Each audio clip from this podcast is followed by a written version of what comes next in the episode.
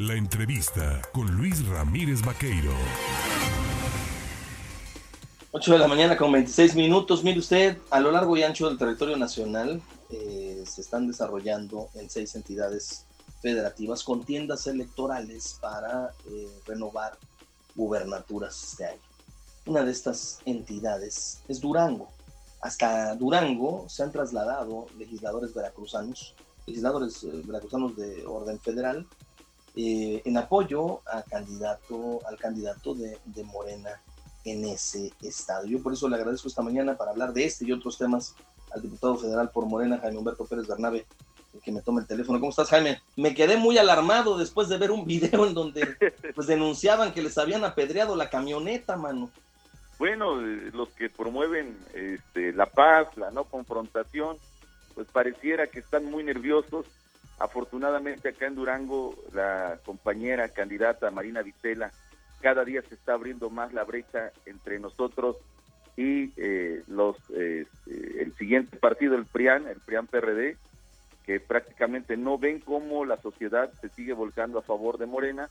Hay, bien lo decías tú, cinco procesos electorales estatales en estos momentos, de los cuales en cinco nuestra ventaja, en cuatro está muy totalmente definido. En Durango es una pelea cuerpo a cuerpo, fuerte con la sociedad y, afortunadamente el pueblo de Durango está haciendo su mejor elección. Las tendencias todas en este momento indican que estamos ganando el proceso de elecciones en el Estado. Hay un proceso en Aguascalientes muy cerrado, pero dado a los tiempos que vemos, creemos que estamos en condiciones de dar a la vuelta caballo que alcanza gana, como se dice coloquialmente, estimado Luis. Oye, te preguntaría, eh, ¿este apoyo lo hacen, supongo yo, quiero presumir, en tiempos y en momentos en los que ustedes disponen de tiempo libre, ¿no? No lo están haciendo con recurso público, ¿verdad? No, no, no, no, mira, qué bueno que lo comentas, hay que aclararlo, estamos en proceso legislativo, está la comisión permanente en estos momentos, acá ya para entrar al, al primer periodo de sesiones del segundo año a partir del 1 de septiembre, pero en estos momentos hay receso eh, legislativo, está la comisión permanente, insisto, pero nosotros podemos disponer de nuestro espacio, de nuestro tiempo, y claro que lo hacemos con recursos propios.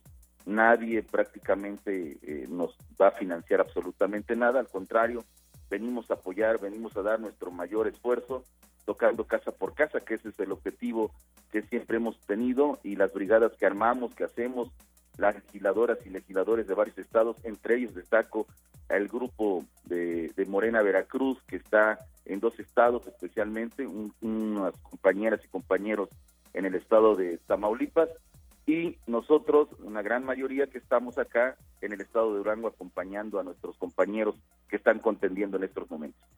Ahora bien, preguntarte, eh, de cara a lo que será el próximo periodo ordinario de sesiones, eh, se habrá de discutir, hay un tiempo de, digamos, de reflexión, porque esta iniciativa enviada por el presidente para hacer una reforma electoral, pues da bien tiempo para que aprovechando este receso se pueda estudiar, se pueda analizar la propuesta que envía el presidente de reformar pues todo lo que tiene que ver con el orden electoral.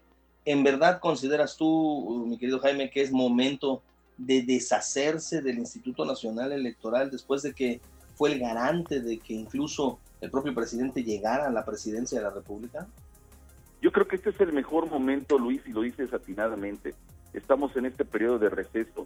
Son más de un par de meses de análisis, de meterle mucho hielo, frío. Pasamos un periodo muy álgido en el debate, que incluso hasta se trasladó en momentos difíciles en las asambleas eh, que tenemos ordinarias del Congreso, pero en este momento estamos en una etapa de análisis, de reflexión. Cada grupo parlamentario tiene el derecho de presentar sus ideas, sus modificaciones a esta iniciativa presentada por el presidente. Creo que es adecuado, no es la desaparición del INE, eso sí hay que aclararlo, es fortalecer la democracia.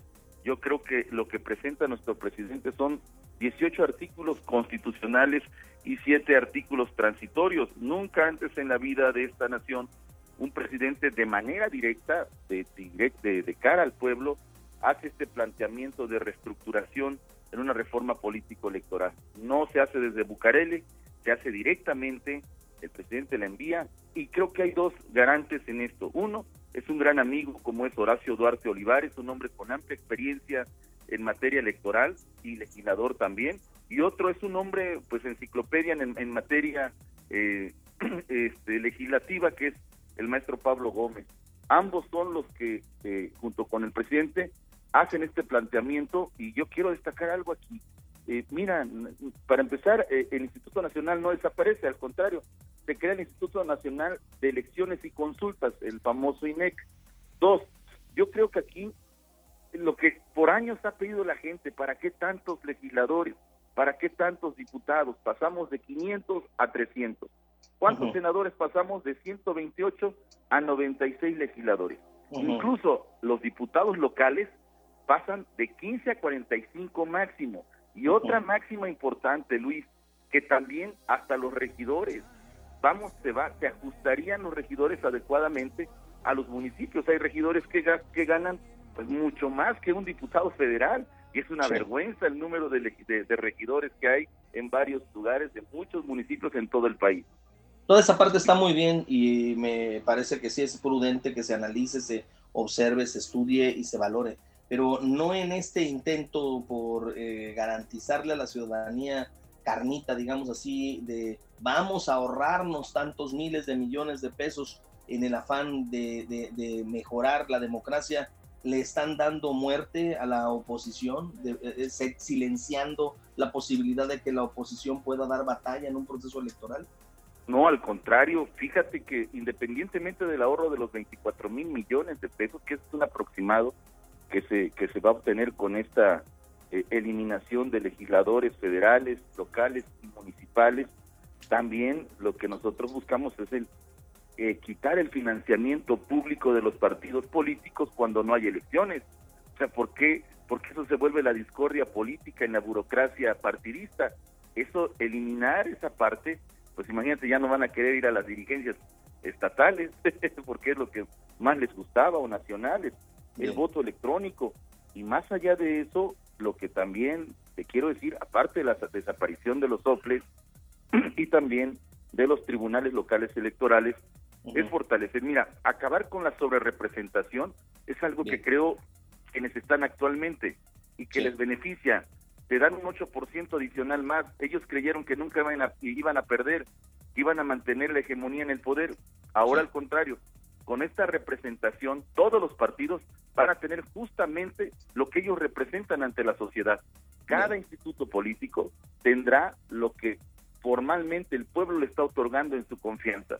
Y dos, al contrario, yo creo que el Instituto Nacional Electoral, en este caso el Instituto Nacional de Elecciones y Consultas, se, fortalece, se, se fortalecería demasiado porque, uno, tendría una legitimidad porque surgirían de la elección popular y dos, porque obviamente nosotros siempre, siempre vamos a ser respetuosos de la autonomía, de lo que nunca vamos a coincidir es donde un Consejo General se quiera tener un poder adicional a los tres poderes ya constituidos legalmente en nuestra en nuestra Carta Magna. Es decir, no queremos injerencias del árbitro. ¿sí? Eso es lo que buscamos nada más. Pues yo te agradezco el platicar de estos temas, por supuesto estaremos al pendiente, hay tiempo para seguir conversando sobre esto, las campañas continuarán y seguiremos en contacto si me lo permites. Te mando un fuerte abrazo y cuídate, por favor. Un gran abrazo, Luis, hasta Veracruz, desde Durango. Un gran abrazo a todos. Muchas gracias. Buen día. Ahí tiene usted al diputado federal por Morena, Jaime Humberto Pérez Bernabe, pues haciendo también campaña por ese partido político en pos de la gubernatura del estado de Durango.